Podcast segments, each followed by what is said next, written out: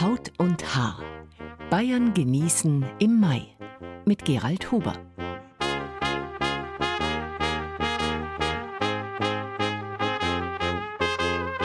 Wie immer haben wir uns in der ersten Zeit für Bayern des Monats dem Genuss verschrieben. Wie immer ganz und gar. Diesmal sogar mit Haut und Haar.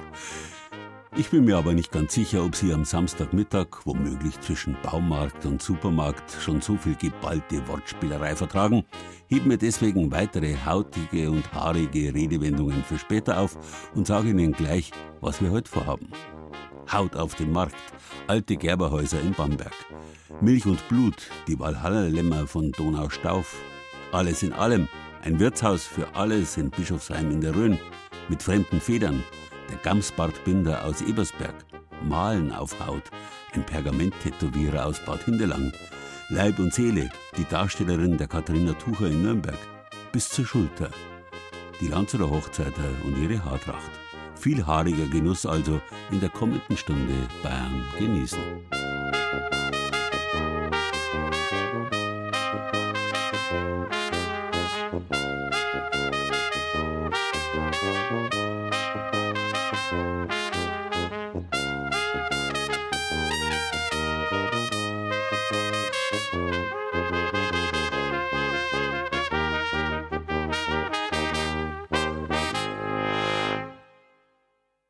Haut und Haar, ganz und gar, sind sogenannte Zwillingsformeln, die durch den Stabreim, also dadurch, dass die Wörter mit dem gleichen Laut anfangen, noch intensiviert werden. Haut und Haar sind der letzte Besitz des Menschen. Wer sich mit Haut und Haar einer Sache verschreibt, gibt sich eben ganz und gar hin. Die Wendung ist eigentlich ein uralter Rechtsbegriff, weil die Haut ist die Grenze des lebendigen Körpers. Alles, was unter die Haut geht, greift schon ins Leben ein, geht buchstäblich bis aufs Blut. Bei der Strafzumessung im Mittelalter durften beispielsweise schwangere Frauen nur bis zu Haut und Haar gestraft werden.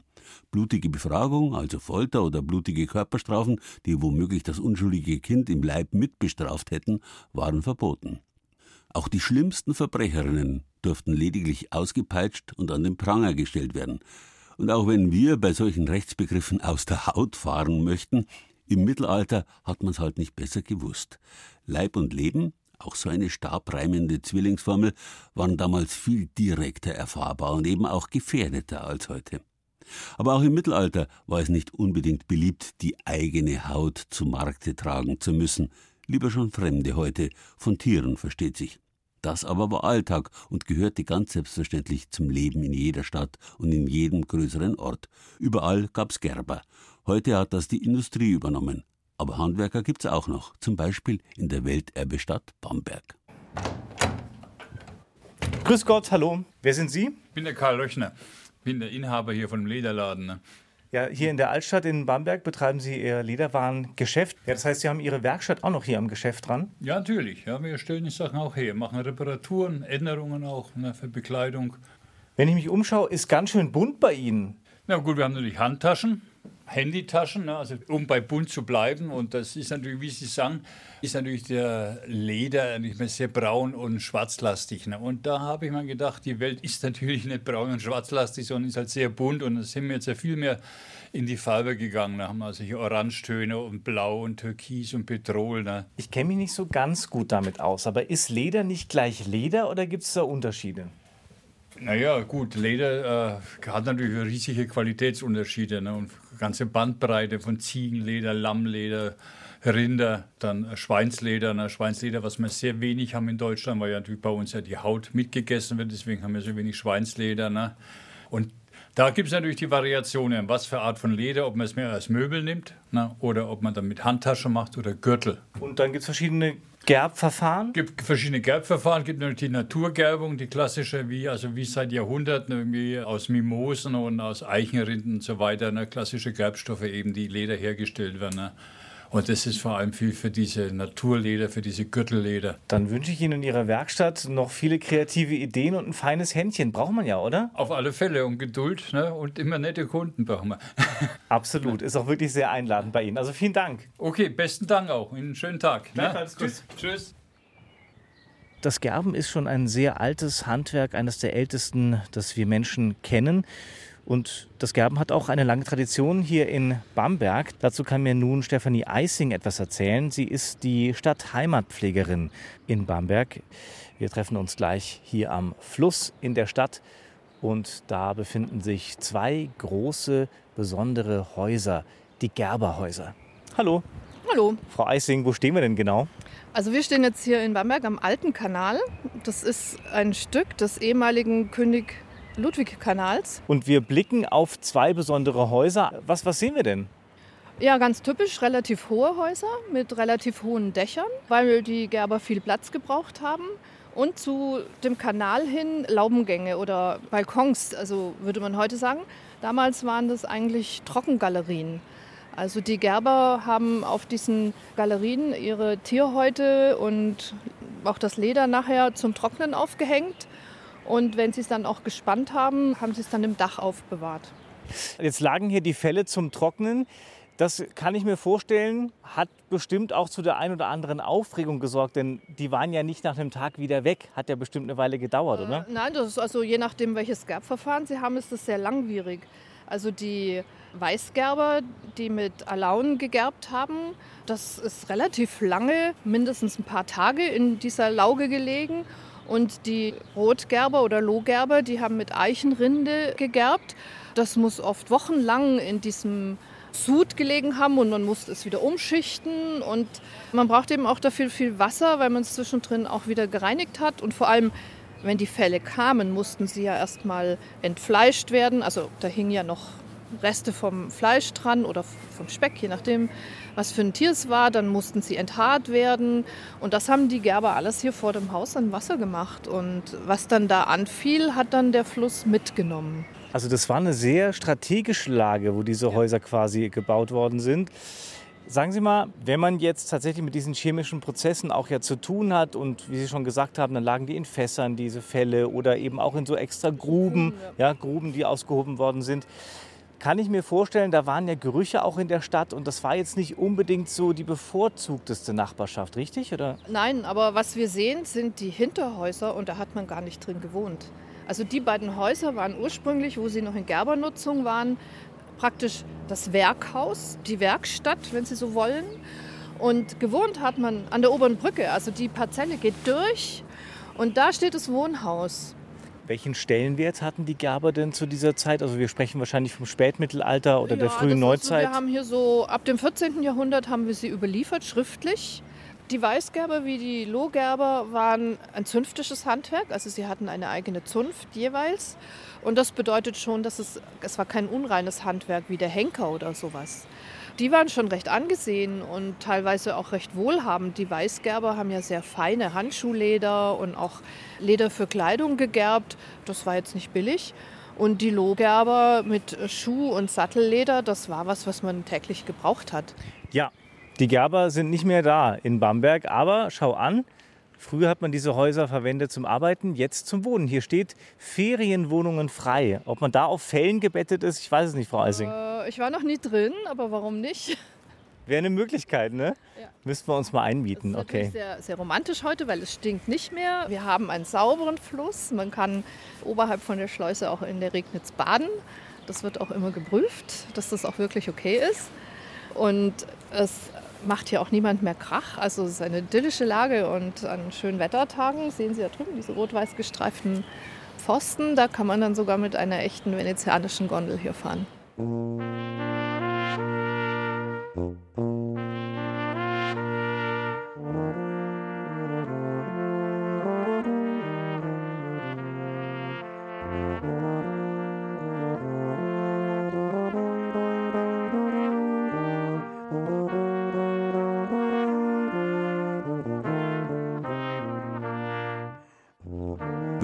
Aus dem Häuschen gerät, dann fährt er im positiven Sinn aus der Haut.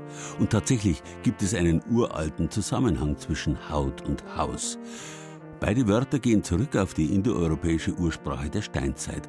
Da hat die Wortwurzel koi oder skoi so viel bedeutet wie bedecken. Ein kleines Häusel, der notdürftigste Unterschlupf, die armseligste Bedeckung, die man sich vorstellen kann, hat man früher in Bayern Keuche, Keichern geheißen. Was heute an den Rändern der Multimillionenmetropolen dieser Welt Slums genannt wird, hat es früher in jeder mittelalterlichen Vorstadt gegeben. Buchstäblich am Rand der Gesellschaft. Die Wohn- und oder Arbeitsstätten der Taglöhner und sonstiger Leute, die buchstäblich die eigene Haut zum Markte tragen mussten. Dazu gehörten auch die Prostituierten. Die unterstanden in der Regel dem Henker, mit dem auch kein ehrbarer Bürger was zu tun haben wollte. Deswegen hat man ihm oft noch ein weiteres Geschäft auferlegt, das des Abdeckers oder Vasenmeisters, den man bei uns in Bayern Schinter genannt hat. Als solcher hat er aus allen möglichen Kadavern herausgeholt, was verwertbar war. Haut und Haar, Fett und Talg, auch Unschlitt genannt für billige Kerzen, Knochen, um Seife oder Leim draus zu machen. Der Arbeitsplatz des Schinters lag oft weit vor den Mauern, auf dem Schindacker, dem Schindanger oder in der Schintergrube. Heute stehen auf diesen Fluren oft Einfamilienhäuser. Wenn einer übertrieben sparsam war und aus allem noch den letzten Rest herausquetschen wollte, von so einem hat man früher gesagt, dass er selbst die Laus um den Balk schindet. Aber alles wirklich Verwertbare tatsächlich zu verwerten, das gebot früher schon die Not der Stunde. Und heute natürlich auch die Achtung vor dem Leben. Pierre Steinkamp macht seine Morgenrunde über die Weide. Seine Herde steht auf einer Wiese im Schatten der Regensburger Universitätsklinik. Aus dem Tal rauscht der Verkehrslärm von der Autobahn nach Nürnberg herauf. Und trotzdem geht es hier idyllisch zu. Wenn Sie bei unseren Tieren fünf Minuten auf der Weide stehen, sind sie wie umringt und werden von vorne bis hinten geschmust die haben nur bedingt Scheu vor Menschen. Und jedes von den Schafen hat einen anderen Charakter. Wir kennen die alle persönlich. Wir wissen, wer äh, gute und vielleicht nicht ganz so gute Mutter ist. Vor zwölf Jahren hat sich der gelernte Kaufmann Pierre Steinkamp ein größeres Grundstück bei Regensburg gekauft. Weil er sich die Arbeit mit dem Mähen sparen wollte, hat er sich ein paar Schafe zugelegt. Bald ließ auch der Nachbar seine Wiesen von Steinkamps Schafen weiden und so wuchs die Herde. Aus dem Hobby wurde schließlich ein Beruf.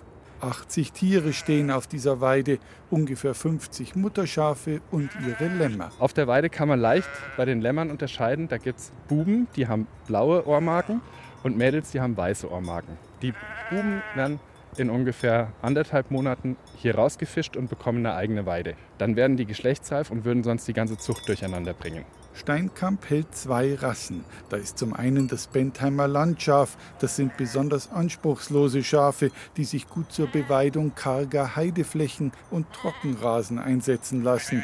Und dann gibt es hier Waldschafe. Diese Rasse stammt aus der unmittelbaren Umgebung dem bayerischen Wald. Erstmal ist es eine alte Rasse, die hierher gehört. Also ist eigentlich das, wenn man unsere Landschaft pflegen will, gehören auch die Schafe, die über Jahrhunderte auf diese Landschaft gezüchtet worden sind, daher. Und das Waldschaf hat eindeutig das bessere Fleisch. Bis zum Alter von neun Monaten darf ein Waldschaf als Lammfleisch vermarktet werden. Ein Stammkunde von Schäfer Steinkamp ist der Koch Philipp Eichinger. In seiner Küche in der Schlosswirtschaft in Heizenhofen bei Regensburg bereitet er regelmäßig Lammfleisch zu. Es ist einfach ein super Fleisch, Qualität stimmt immer. Der Eigengeschmack, das wo halt auch viele Gäste nicht mögen, wenn das zu sehr lammelt, sage ich mal. Das hat man da eben nicht. Kommt halt auch immer auf die Haltung drauf an. Das Lamm ist halt einfach voll draußen und deswegen entwickelt es halt einfach keinen so einen Stallgeschmack. Deswegen ist das sehr mild und von dem her ist das einfach ja, wunderbar für uns. Heute kocht Eichinger zweierlei vom Lamm. Das ist rosa gebratenes Lammkarree und dazu eine hausgemachte Lammbratwurst. Auf diese Weise versucht der Küchenchef möglichst viel vom Tier zu nutzen in die Bratwurst kommen. Ein bisschen von der Keule und natürlich den Bauch auch, weil man einen gewissen Fettgehalt braucht. Ja, und einfach das ganze Tier verarbeiten. Und dann haben wir natürlich noch Gewürze, Fenchelsaat und die klassischen Bratwurstgewürze wie Majoran und Salz, Pfeffer, Piment. Das ist teilweise am Abend ist es das bestgehendste Gericht, ja. Also schon sehr beliebt. Ah. May I help you? How much are the slippers? Sorry? How much? Yes, I don't uh, 20, 26, the, the gray ones. I love them. Wir sind zurück in Regensburg. Schäfer Steinkamp ist inzwischen hinuntergefahren in die Altstadt und hat seinen Laden aufgesperrt. Die Touristen, die seit Beginn der Pandemie ausgeblieben waren, kommen langsam zurück. Das ist gut fürs Geschäft. Hier verkauft Steinkamp alles, was man mit Schafen in Verbindung bringen kann. Neudeutsch würde man das wahrscheinlich Concept Store nennen, mit Produkten rund ums Schaf. Und bei uns hat sich halt aus anfänglicher Vermarktung von Salami von Altschafen, dann kamen Felle, dann kam Wolle, dann kam Filz und nach und nach kam eins nach dem anderen dazu. So hat sich der ganze Betrieb entwickelt. Alles, was man sich vorstellen kann. Und so gibt es hier Wolle, Mützen, Muffs, Kuscheltiere, Filzpantoffeln und Einlegesohlen, außerdem Kosmetika aus Schafsmilch und Seife mit Lanolin. Das wird aus dem Wollfett gewonnen und ist gut für die Haut. Beim Schafe selber scheren hat man nach dem Scheren Hände wie Babypopo. Die sind total glatt und weich.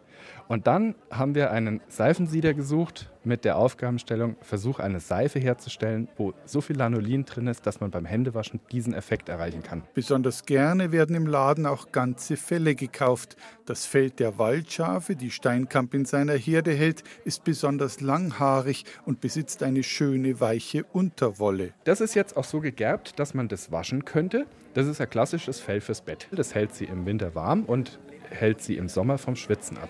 Denn das Fell nimmt die ganze Feuchtigkeit auf und transportiert die durch. Im Winter schafft es ein schönes Luftpolster, auf dem sie immer warm liegen. Jetzt im Mai, wenn es trocken bleibt und mit Sicherheit kein Nachtfrost mehr droht, wartet der nächste wichtige Termin auf Schäfer Steinkamp und seine Herde. Bald nämlich werden die Schafe geschoren. Aus der Wolle wird das Lanolin für die Seife ausgewaschen, dann werden die Fasern zu Wolle versponnen oder zu Filz verarbeitet. Nichts von diesen Schafen soll ohne Nutzen sein. Leben mit und von Tieren, das ist eben mehr als kurzfristiger Profit. Das gilt auch für uns Konsumenten. Wenn Sie mehr wissen wollen, schauen Sie doch einfach auf unsere Bayern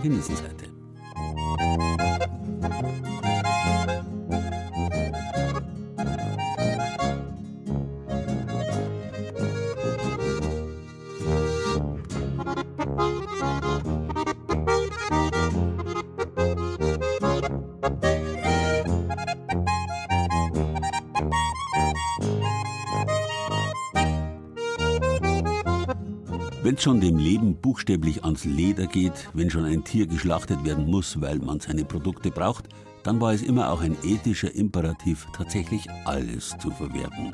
Freilich geschieht das auch noch in der modernen Industriegesellschaft, aber da steht selbstverständlich der Profit im Vordergrund. Wir aber leisten uns privat heute gern mal blinde Flecken, wollen nicht mehr so nah dabei sein und hinschauen beim Schlachten, nicht mehr so genau wissen, wie das geht und was alles dabei herauskommt. Ein Kalbskopf, Kutteln, Leber und Nieren bis hin zum Sauschwanzel, all das waren früher Delikatessen. Und da reden wir nicht einmal von Schafsaugen oder Hammelhoden. Feinschmeckerküche war und ist schon immer Spezialitäten- und Innereienküche. Doch ausgehend von den angelsächsischen Ländern ist im Wohlstand der letzten Jahrzehnte die Zahl der Leute gewachsen, die all das ablehnen und mit Tabu belegt haben. Und es ist kein Zufall, dass Amerika oder England nicht gerade für gute Küche bekannt sind. Denn Vielfalt des Geschmacks basiert eben auf der Vielfalt der verwendeten Rohstoffe. Und natürlich gibt es eine moderne Gegenbewegung, die jetzt so tut, als sei alles zu verwerten, alles Essbare zu essen, was ganz Neues. Sie nennt sich From Nose to Tail. Bei uns in Bayern, Franken und Schwaben praktiziert man das schon lang. Klaus Vondran steht in der Küche vom Gasthaus Dickers und brät Lammhacksteaks vom Rhönschaf. Zusammen mit seiner Frau Brigitte betreibt er das kleine Gasthaus in Bischofsheim im Herzen der Rhön. Der Betrieb ist seit 1879 in Familienbesitz und Vondran hat schon als junger Mann gelernt, was Nose to Tail bedeutet. Ich bin jetzt mit meiner Frau seit 23 Jahren hier im Betrieb und ich hatte das große Glück, während meiner Lehrzeit hatte ich im Betrieb zwei Küchenmetzger und die haben mich eigentlich darauf getrimmt zu zerlegen, zu verarbeiten und aus was kann man was machen. Oft ist es natürlich so, dass man Rezepte erfindet, auch in der Küche, die aus der Not geboren wurden. Deshalb gibt es im Gasthaus Dickers Gerichte, die es in anderen Wirtshäusern in Bischofsheim oder Umgebung nicht gibt. Gerichte vom Rhönschaf, der Rhönforelle oder vom Rhöner Weideochsen. Dazu gibt es saisonale Gerichte wie aktuell zu den Bärlauchwochen. Kreative Lösungen sind gefragt. Typisches Beispiel ist die Röner Lammrolle. Zum Schluss waren nur noch ein paar Bäuche übrig. Jetzt musste ich aber irgendwas fürs Wochenende zaubern und habe dann gesagt, gut, ich nehme den Lammbauch und mache da rein eine Füllung und habe daraus die Röner Lammrolle entwickelt. Und das hat mich nach Würzburg auf die Messe gebracht über Slow Food und zum Schluss noch ins Slow Food Buch als Rezept. Also aus der Not heraus entwickelt, aber mit Erfolg. Die Not entsteht durch die Philosophie. Denn wenn es ihm nicht wichtig wäre, könnte er die überschüssigen Teile von den Tieren einfach als Schlachtabfälle entsorgen, so wie das viele machen. Nose to Tail ist aber das Credo von Klaus vorn dran und damit liegt er voll auf einer Linie mit den Aktivisten von Slow Food. Gerd Züch, Sprecher der Regionalgruppe Hohenlohe-Tauber-Mainfranken, erklärt die Motivation für die ganzheitliche Tierverwertung in der Gastronomie. Wenn man jetzt mal den Klassiker sieht, ich habe einen Schnitzel, gut, ein Schnitzel hat die Oberkeule und was mache ich mit dem Rest von dem Schwein? Beim Schwein ist es noch relativ einfach, weil ein Schwein kann ich eigentlich komplett in der Wurst verwerten. Von daher gesehen bleibt eigentlich bei Schweinen relativ wenig übrig. Komplizierter ist natürlich ein bisschen bei Rindern, weil bei Rindern, wenn ich jetzt nur noch vom Filet ausgehe, dann wird schon ein bisschen arg wenig, weil so ein Rinderfilet hat vielleicht zwei, drei Kilo. Und jetzt bei einem Schlachtgewicht von, sagen wir mal, 600 Kilo, dann äh, habe ich ja doch anderes Fleisch auch noch da. Deshalb der nachhaltige Gedanke, alles vom Tier zu verwenden. Fleisch, Innereien und sogar die Knochen, die für Fonds, Brühen und Soßen verwendet werden. In der industriellen Fleischverarbeitung häufen sich die Abfälle und nur die sogenannten Edelstücke werden verwendet. Die lassen sich am besten verkaufen.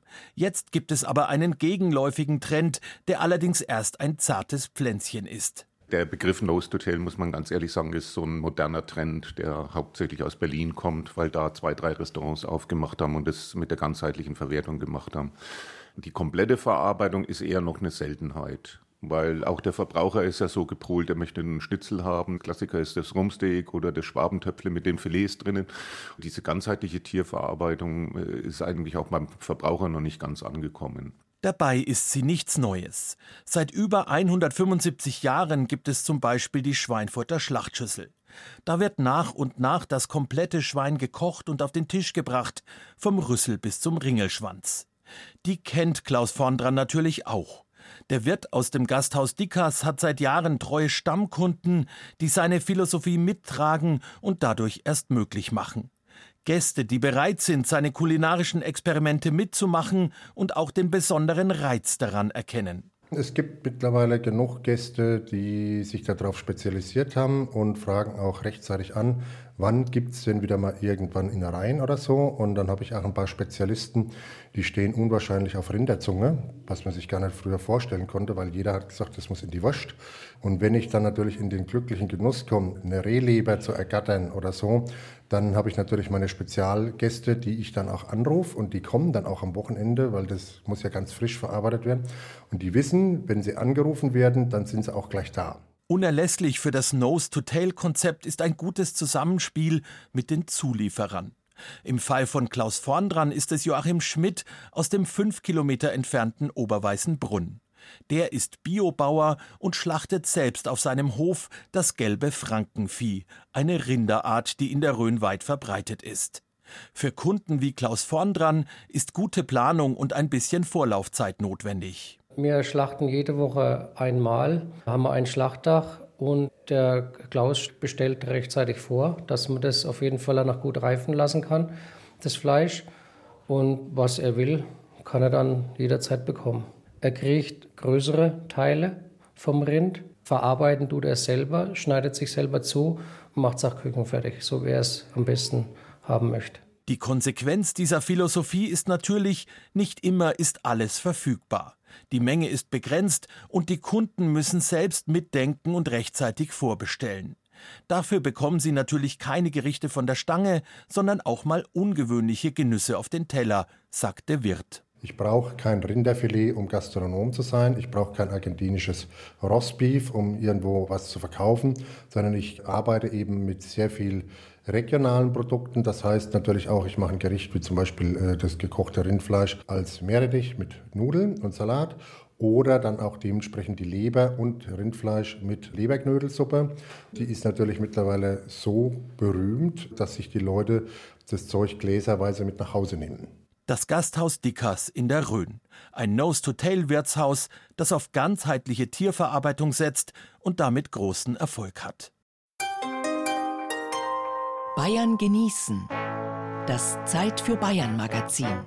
Jeden ersten Samstag im Monat auf Bayern 2.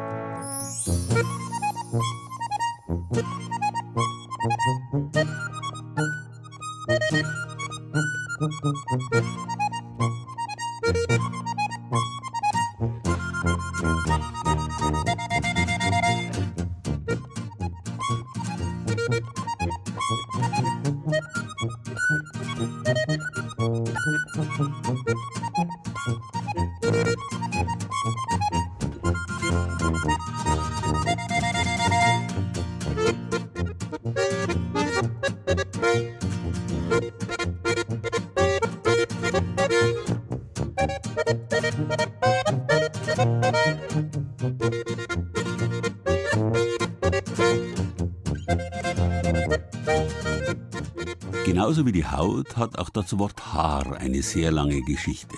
Zu allem, was wächst, sprießt, hat man schon in der Steinzeit krr, grr oder hr gesagt.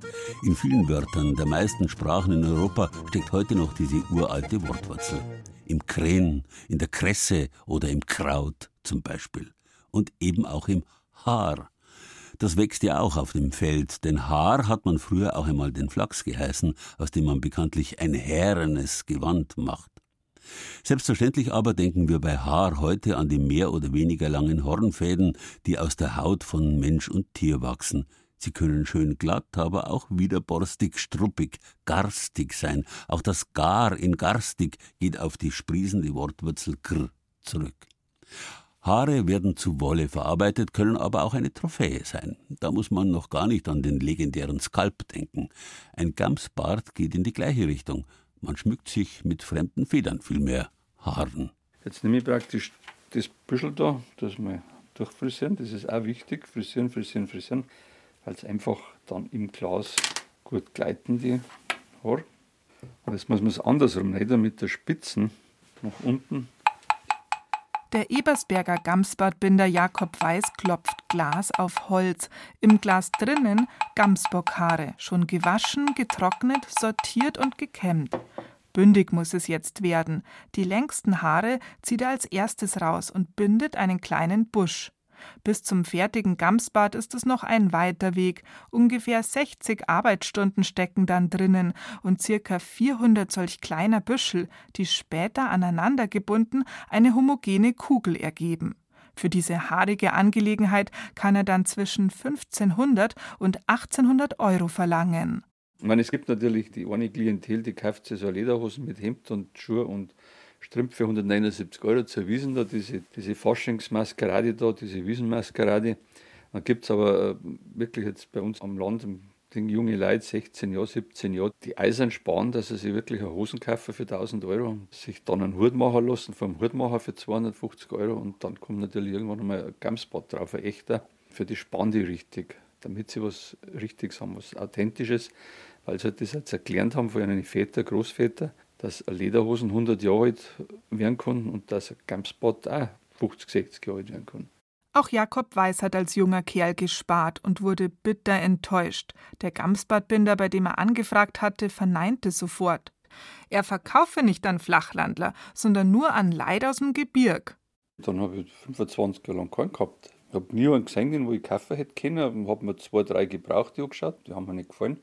Oder waren es teuer für das, was sie geboten haben, dann habe ich es halt bleiben lassen, weil ich wollte immer einen gescheiten haben.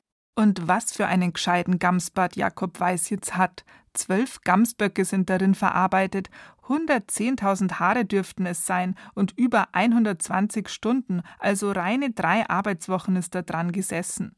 Dafür schimmert der Gamsbad jetzt je nach Lichteinfall in verschiedenen Braun- und Beige-Tönen umso prächtiger. Ein wahrer Blickfang und Jakob Weiß ganzer Stolz. Von einem alten Garmischer hat der 65-jährige Weiß das Handwerk erlernt. Gut 13 Jahre ist das inzwischen her. Schnell zahlte sich sein handwerkliches Geschick aus, seine Geduld und Sorgfalt beim Binden der Büsche. Nicht auf den Durchmesser der Kugel komme es an, sondern die Länge der Haare sei ausschlaggebend. 20 Zentimeter können sich sehen lassen. Natürlich dürfen keine Löcher im fertigen Gamsbad drinnen sein, und der weiße Reif sollte gut sichtbar schimmern. Fingerspitzengefühl ist da gefragt. Für den Ebersberger genau das Richtige. Das ist so meine Ausspanner auf die Nacht. Okay. Und alle, die das jetzt bisher so angeschaut haben, die sagen alle, ja, um Gottes Willen, das ist ja nichts für mich. Ich habe ja nichts verbrochen, dass ich das machen muss. Also, es gibt bloß ein Ja, ich, ich mag es machen, das gibt absolut Nein. Viermal in der Woche verbringt er zwei bis drei Stunden auf dem Speicher, sortiert, kämmt und bindet. Zwischen Reagenzgläschen und Tablettenröhrchen, in die er die Haare sortiert, zwischen Linealen und Kämmen, fühlt sich Jakob Weiß sichtlich wohl an seinem Schreibtisch. Also jetzt nimmst du es an die Fingerspitzen? Die Fingerspitzen, genau. Und jetzt fangen wir halt einfach an, die längsten immer rauszuziehen. Und macht da halt so ein Büschel die gebundenen Haarenden taucht er in heißes Bienenwachs. Jetzt können die Haare nicht mehr ausgehen. Doch was ist das? Ein Haar passt ja überhaupt nicht dazu. Das ist jetzt kein Gamshaar, das ist jetzt ein Haar von dir. Oh, oh. Also ob es glauben oder nicht, ich habe einen, einen, Hotelier aus Gummersbach, der hat sich zu seinem 60. Geburtstag hat er sich seinen Pferdeschwanz abgeschnitten und hat mir den Pferdeschwanz geschickt und hat gesagt, ich soll ihm da draußen was machen. Jetzt ist aber das ein sehr, sehr dünnes Haar gewesen. Also ich habe ihm schon was gemacht, aber ähnlich von der Form her wie ein Saubart, also so eine flache Husen, den hat er jetzt am Hut. Also der tragt jetzt seinen eigenen Pferdeschwanz am Hut spazieren. Der gute Mond ist auch zufrieden. Okay. Experimente sind also möglich, aber am liebsten Max Jakob weiß ganz klassisch, wenn die junge Leid zu ihrem käme, die nach einem echten Gamsbad fragen, handgemacht und authentisch eben. Mehr zu Jakob Weiß und dem Mittenwalder Bartbinder Hans Schober gibt's auf unserer Bayern genießen Seite. Schober ist übrigens sechsfacher Goldmedaillengewinner bei der Gamsbart Olympiade in Mittenwald. Die findet nach zwei Jahren Corona-Pause heuer im Herbst wieder statt.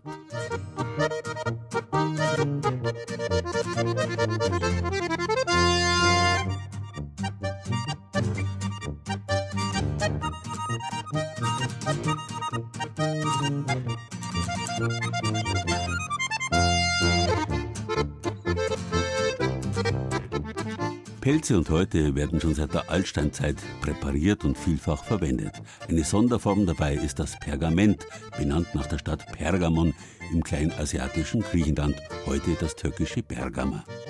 Für seine Herstellung wird die Tierhaut lediglich eingeweicht, enthaart und dann zum Trocknen aufgespannt. Schon in den Frühzeiten der Jäger und Sammler hat man solche Häute auch bemalt. Als regelrechte Mal- und Schreibgrundlage aber kennen wir das Pergament erst seit der Antike. Da hat man die besondere Haltbarkeit der Membrana pergamena, der Haut aus Pergamon, zu schätzen gelernt, vor allem für die Buchherstellung. Das Pergament hat den Papyrus und das Papier als Buchmaterial verdrängt, was andererseits dazu geführt hat, dass Bücher unendlich teuer geworden sind. Erst als am Ende des Mittelalters in großen Mengen Verwaltungsschriftgut hergestellt wurde, vor allem auch durch das Aufkommen des Buchdrucks, eroberte sich Papier seinen Platz zurück. Doch bis heute wird Pergament hergestellt und gebraucht. Und es gibt immer noch oder auch wieder Leute, die sich in den uralten Techniken des Bemalens von heute üben. Haut ist sein Metier. Seit knapp 13 Jahren arbeitet Daniel Benzmann als Tätowierer. Doch das ist ihm nicht genug. Mehr oder weniger zum Ausgleich greift er zum Pinsel und malt. Auf Tierhäuten. Daher konsequenterweise auch sein Name, Hautmaler oder wie es im Allgäu heißt, Hüttmaler. Es ist so, dass die Haut von den Tieren, die in Deutschland geschlachtet werden, zum Großteil aus betriebswirtschaftlichen Gründen einfach entsorgt wird. Und das hat mich halt wahnsinnig gestört. Sein Tattoo-Studio ist auch gleichzeitig seine Galerie und sein Atelier. Gleich nebenan findet sich die Werkstatt seines Vaters, einem Lederschneider. Dort verbrachte Sohn Daniel viel Zeit und erbte bald die Faszination für das Material. Ich schieße die Tiere selber, ich schlachte, ich zerlege die Tiere selber, ich verarbeite das Fleisch weiter und möchte dafür sorgen, dass möglichst wenig davon weggeschmissen wird. Und dann muss ich irgendeine Lösung für die Haut finden, weil das ist ein, eines der wertvollsten Produkte, die anfallen bei der Jagd, meiner Meinung nach. Und das will ich halt auch wertschätzen dadurch kam es dann eben, dass ich mit meinem Vater zusammen, ich wusste, dass er ab und zu Pergamente macht zum Trommelbau. Dann habe ich mir da einfach mal eins geschnappt und habe gesagt, ich versuche da jetzt mal drauf zu malen, mal gucken, ob das geht. Ich habe mir das ein bisschen recherchiert, wie die das vor ein paar tausend Jahren so gemacht haben, mit was für Materialien. Und das hat doch ziemlich schnell, ziemlich gut funktioniert. Zumindest für mich hat es gut funktioniert. Und es kam an.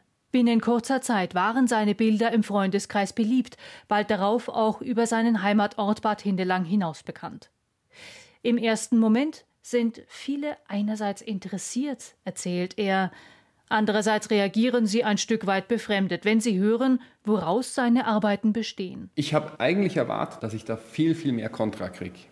Tatsächlich ist es aber so, dass ich schon auch von Anfang an versucht habe, das ziemlich transparent zu machen, dass die Leute auch sehen, wie das abläuft und halt einfach diesen einen Punkt deutlich klarzustellen, dass ich nicht zur Jagd gehe, um eine Leinwand zu bekommen. Ja? Also das ist einfach halt zum Glück auch nie so dargestellt worden, da hatte ich ein bisschen Schiss davor. Es ist einfach ein Produkt, was mit anfällt und was ich halt versuche, so wertig wie es geht, weiter zu verarbeiten. Im Eingangsbereich der Galerie hängen die fertigen Arbeiten. Weiter hinten im Atelier ein paar seiner noch rohen Pergamente. Sie wirken zerbrechlich und doch stabil und verführen regelrecht dazu, dass man die Hände danach ausstreckt und die Finger darüber gleiten lässt. Darf ich das anfassen? Das kannst du anfassen, ja. Also geht nichts kaputt? Solange du keine fettigen Finger hast. das ist ja wirklich hauchdünn. Das ist ziemlich dünn. Ähm, es ist aber quasi wirklich die Haut so, wie sie vom Tier kommt. Das ist wirklich quasi die Haut, einfach nur ohne Haare. Die natürliche Stärke der Haut. Um das Präparieren kümmern sich Daniel Benzmann und sein Vater selbst. Sie erledigen es auf die klassische Art und Weise, ganz ohne Chemikalien. Im Endeffekt nur mit Wasser, mit Kalk, Salz, Asche. Viel mehr braucht man nicht. Zwei Handwerkzeuge und ein Holzbalken. Und das ist auf jeden Fall, da hat sich die letzten paar tausend Jahre nichts dran geändert. Zwischen das Holz werden die Häute eingespannt zum Trocknen. Die vielen Löcher an den Rändern sind unübersehbar. Daran kann man sie später wunderbar aufhängen. Ein Rahmen würde sie nur einzwängen und ihrer Wirkung berauben, findet Benzmann. Doch die Löcher sind nicht die einzigen Merkmale, die jedes seiner Bilder zum Unikat werden lassen. Zum Teil hat die Haut Hämatome, so Einschlüsse in der Haut, die so ein bisschen dunkler sind. Dann, wenn die Tiere Zecken bisher hatten, dann sieht man das noch. Wenn die frische Zecken noch hatten, die noch dran waren, dann haben die wie so kleine blaue Flecken, wie so kleine Hämatome. Das sieht man. Man hat das Ein- und Ausschussloch. Und das alles macht das Ganze ja so besonders und so einzigartig. Also das kann man halt einfach auch nicht kopieren, das Material. Es gibt halt jede Haut nur genau einmal und die sieht nie wieder genau gleich aus. Das geht einfach gar nicht. Zur Musikbegleitung, zum Beispiel durch Neil Young, kann er gut und kreativ arbeiten. Unter einem schwarzen Laken liegt auch ein neues Bild, geschützt vor fremden Blicken. Ich arbeite gerade an einem, ja. Selbst für uns lüftet er es nicht. Das liegt hinten, das habe ich extra abgedeckt. Das ist für eine Ausstellung im Bayerischen Wald und äh, die darf vorher keiner sehen. Noch nicht mal ein Stück. Geht nicht. und was malt er dann auf die Tierhäute? Das, was mich inspiriert, jeden Tag. Es ist schon viel Wild und Wald, die Alpwirtschaft hier im Tal, die Menschen hier im Tal, die hier leben, die Einheimischen und der Umgang mit der Natur. Durch die Kombination von Tierhaut mit Tusche entsteht eine ganz eigene Tiefe und Lebendigkeit im Bild. Besonders eindrücklich und berührend sind seine Porträts. Er male dabei lediglich die Schatten. Den Rest erledige das Licht selbst. Ich mache das total gern, weil ich da viel Emotion reinstecken kann. Das spiegelt sich dann halt in einem Gesicht von einem vielleicht älteren Mann oder einem, einem Mann, der viel in der Natur ist, ja, der ein raues Gesicht hat, halt sehr gut wieder. Das ist der Grund wahrscheinlich, warum ich hauptsächlich Männer male, weil ich mich da am leichtesten tue, diese Gefühle reinzupacken. Gleichzeitig haben die Leute, die meine Galerie besuchen oder die Ausstellung besuchen, das Gefühl, dass sie den schon mal gesehen haben, ja, irgendwo. Und das liegt aber nicht an dem Gesicht an sich, sondern an dem Ausdruck, den er hat.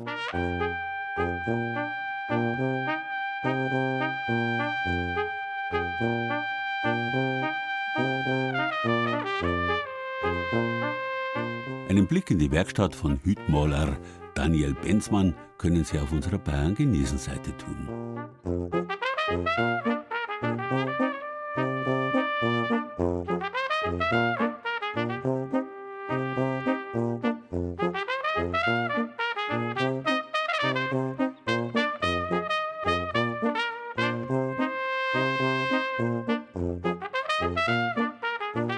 Wir wissen, niemand kann aus seiner Haut. Trotzdem sind wir auch heute noch oft froh, wenn wir nicht in der Haut eines anderen stecken.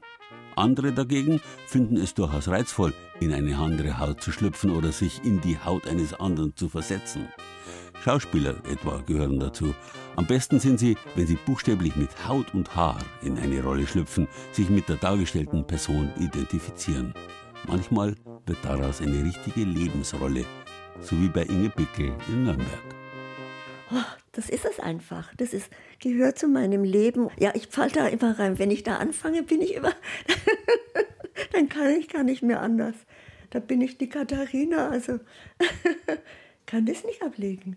Katharina Tucher, die Frau aus der bedeutenden Nürnberger Patrizierfamilie. Das ist die Paraderolle von Schauspielerin Inge Bickel. Und seit 19 Jahren ist sie jeden Sonntag die Hausherrin im Nürnberger Tucherschloss. Dann führt sie die Besucher durch edel eingerichtete Räume und den Schlossgarten. Doch erst einmal muss sie in ihr langes Kleid schlüpfen. Da habe ich mir ein schönes rotes ausgesucht. Das ist zwar nach der langen Zeit schon mal ein bisschen verändert worden, aber ja. Und die Haube habe ich auch geschenkt bekommen. Die Leute sind immer überrascht, weil da kommt so eine kleine Frau daher mit Haube. Ich bin halt ein bisschen aus der Zeit, weil die Größe auch stimmt. 1,52 Meter ist Inge Bickel groß. Viel größer wird die echte Katharina Tucher auch nicht gewesen sein. Sie und ihr Mann Lorenz waren die Erbauer des Tucherschlosses, das recht versteckt in der Altstadt steht. Die Tucher waren ab dem 14. Jahrhundert die Handelsfamilie in Nürnberg, reich an Geld und Einfluss. Welche Aufgaben Katharina Tucher hatte, das erzählt sie am besten selbst. Ich habe auch gearbeitet hier. Ich war nicht nur Hausfrau. Also erstens mal habe ich viel Geld mitgebracht in die Ehe. Und dadurch ist mein Mann, der Lorenz, zum reichsten seines Geschlechts geworden. Und dann habe ich ja die Haushaltsführung gemacht. Da musste man auch Buch schreiben. Und ich habe die Buchführung gekonnt, die doppelte. Die Führung startet erst in wenigen Minuten, doch Inge Bickel ist schon ganz in ihrer Rolle. Katharina Tucher. Angefangen hat sie aber mit einer anderen Figur. 1999 wurde Inge Bickel gefragt, ob sie als Albrecht Dürers Ehefrau Agnes durch das Dürerhaus führen würde. Also das war ohne Überlegung, also das war schon so ein kleiner Traum auch. Und dass das auch so ein Erfolg wurde, was ich ja nie gedacht habe. Und äh, hier jetzt im Schloss, also dass ich im Tucherschloss mal Hausherrin sein darf, das ist also ganz was Schönes. Heute haben sich vier Besucherinnen eingefunden, die mit Katharina Tucher durchs Schloss wollen. Kommen kann jeder, ohne Anmeldung. Manchmal werde ich gefragt, sind Sie ein Familienmitglied? Verschiedene Leute sagen, sagen, wie darf ich Sie jetzt ansprechen? Schön ist, wenn es so abläuft, dass sie mich für ein Familienmitglied halten, weil ich sage dann immer, ich bin die Tante Katharina. Ob die Besucherinnen heute auch denken, einer echten Tucher gegenüberzustehen? Wir werden es erfahren. Katharina Tucher präsentiert gerade wutschnaubend ein Porträt, das der Maler Hans Schäufelein von ihr angefertigt hat. Das ist doch eine Unverschämtheit. Gell? Und dann habe ich schon gesagt, den gibst du nicht so viel Geld. Ich bin da nicht mit einverstanden. Ja, haben wir auch gemacht, aber zum Glück musste ich die Bilder auch nicht immer anschauen, weil zu unserer Zeit sind Bilder nicht an die Wand gehängt worden. Die hat man mit Lederriemen oder Scharnieren verbunden, hat sie zusammengeklappt und ähm, in der Truhe aufbewahrt. Details wie diese hat Inge Bickel sich selbst angelesen. Stunden über Stunden hat sie dafür im Stadtarchiv verbracht. Fast zwei Stunden lang führt Katharina Tucher durch ihr Schloss. Dann ist jeder Winkel erkundet. Im Hirsvogelsaal will ich am Ende von den Besucherinnen wissen, wie es war. Also ich fand sie richtig gut. Ich habe mich erst auch gefragt, ob sie es wirklich ist oder nicht, aber weil ich dachte, so fit kann sie eigentlich nicht mehr sein. Und ja, ich fand es richtig gut. 1 zu 0 für Inge Bickel. Was sagen die anderen? Ich bin tatsächlich schon zum zweiten Mal hier und ich fand es ziemlich interessant, dieses Mal sogar noch mehr, weil sie noch mehr erzählt hat. Also ich bin überwältigt von der Information in der Zeit, was die Dame weiß. Ich finde, das ist so richtig gelebte Geschichte. Das ist einfach was ganz anderes, als mit Kopfhörer durchzulaufen. Also ich kann es nur jedem empfehlen und auch für das bisschen Geld ganz, ganz toll. Gerade einmal drei Euro kostet die Führung. Dabei können Besucher nicht nur viel über Katharina Tucher erfahren, sondern miterleben, was es für Inge Bickel bedeutet, diese Frau spielen zu dürfen. Leben. Leben, etwas machen zu dürfen, was mir Spaß macht. Also, wenn ich das Kostüm anhab, bin ich sowieso Katharina. Da bin ich dann gleich drin. Kann ich gar nicht anders. Katharina Tucher sein, mit Haut und Haar. Auch wenn sie schon Mitte 70 ist, diese Rolle wird Inge Bickel sicher noch lange begleiten.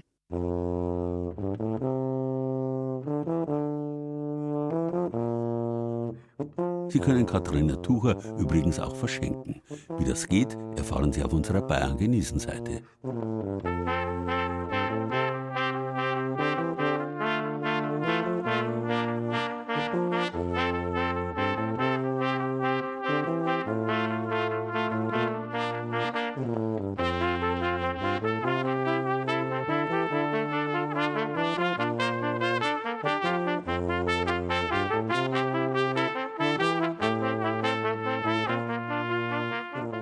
Was Inge Pickel in Nürnberg tut, machen viele hundert Landshuter Bürger alle vier Jahre. Voll und ganz in einer Rolle aufgehen bei der Landshuter Hochzeit, dem größten historischen Schauspiel Europas.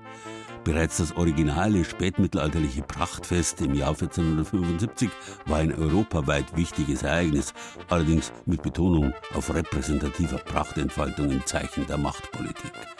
Die heutigen Wiederaufführungen dagegen folgen eher dem romantischen Impuls des 19. Jahrhunderts, das das Mittelalter verklärt hat. Im 20. Jahrhundert dann haben die Landshuter daraus ein Dokumentarspiel gemacht und im Gegensatz zu vielen anderen Historienspielen historische Authentizität an die Stelle von irgendwie nach Mittelalter ausschauen gesetzt. Von den vielen Details, auf die die Landshuter dabei Wert legen, ist das auffälligste zugleich das haarigste. Denn wenn am 30. Juni 2023 die nächste Aufführung Premiere hat, dann haben sich die Mitwirkenden schon viele Monate vorher die Haare wachsen lassen müssen. Jakob Strasser ist einer von ihnen, 24 Jahre alt und erfahrener Hochzeiter. Für ihn beginnt nun ein Jahr der Vorbereitung, in dem er sich die Haare wachsen lässt, den Vorbildern von 1475 entsprechend. Ich weiß aus der Vergangenheit, dass meine Haare schnell wachsen. In zehn Monaten, also im Januar 2023, sind die äh, ersten Bewerbungs- und Vorstellungsrunden, wo unsere Haartracht dann eigentlich schon optimal sein muss. Also nicht erst im Juni, wenn die Aufführung beginnt, sondern schon im Januar muss die Haartracht passen. Und dabei geht es durchaus akkurat zu. Darauf legen die Veranstalter Wert. Der Verein, die Förderer nämlich, dessen Mitglieder das vielleicht wichtigste Aushängeschild der Stadt verantworten. Da muss alles stimmen, die Haarlänge manchmal auch auf den Zentimeter genau, erklärt Vorstandsmitglied Ursula Wohlgemuth. Es gibt ja sehr, sehr viele Mittelalterfeste und die haben auch alle ihre Berechtigung und sind alle klasse.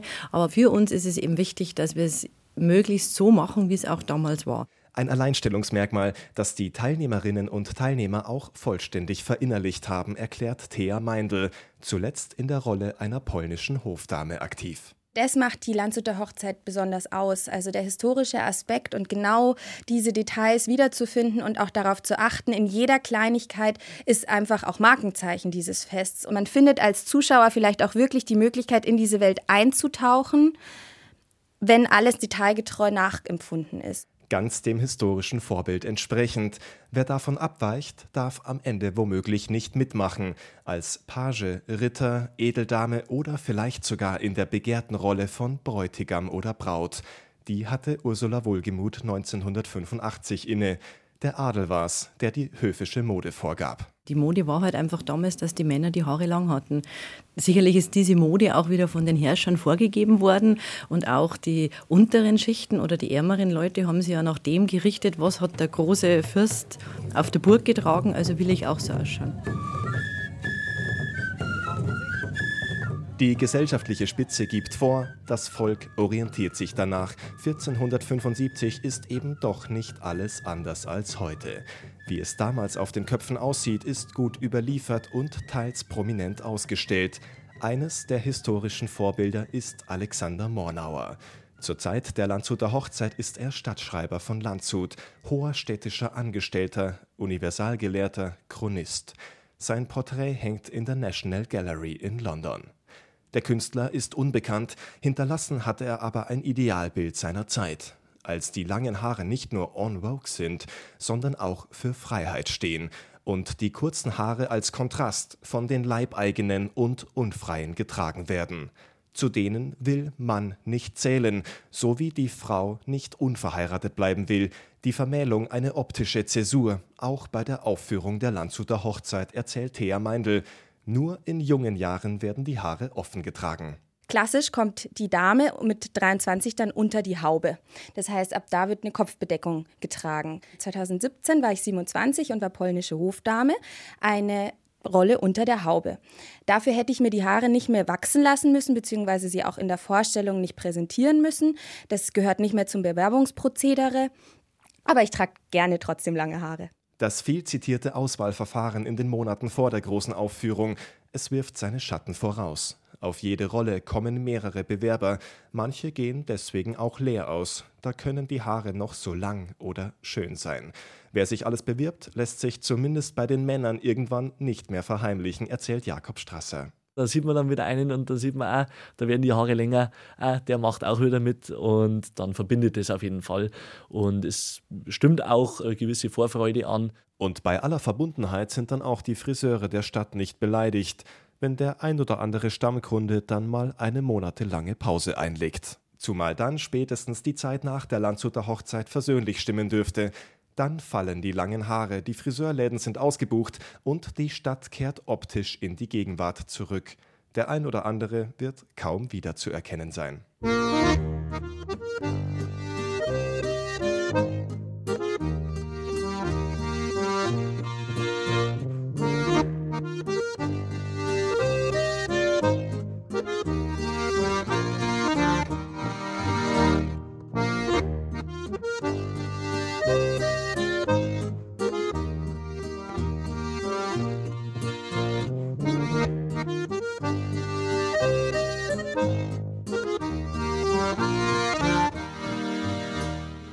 Ganz ähnlich wie den Landshutern geht es ja auch den Oberammergauern mit ihrem Passionsspiel. Sie sind buchstäblich mit Haut und Haar dabei.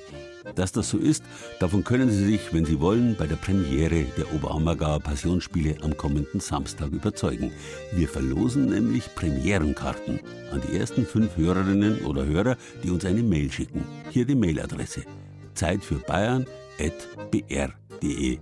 Zeit für Bayern ein Wort und den Umlaut bei für bitte mit UE schreiben. In den Betreff der Mail schreiben Sie bloß Oberammergau. Und natürlich dürfen Sie in der Mail selbst auch Ihre vollständigen Kontaktdaten, also Adresse und Telefonnummer nicht vergessen. Die Karten gehen dann am Montag an Sie raus. Den Gewinnern wünsche ich ein beeindruckendes Erlebnis und uns allen viele schöne Tage im Mai, an denen wir uns mit Haut und Haar in den Frühling stürzen können.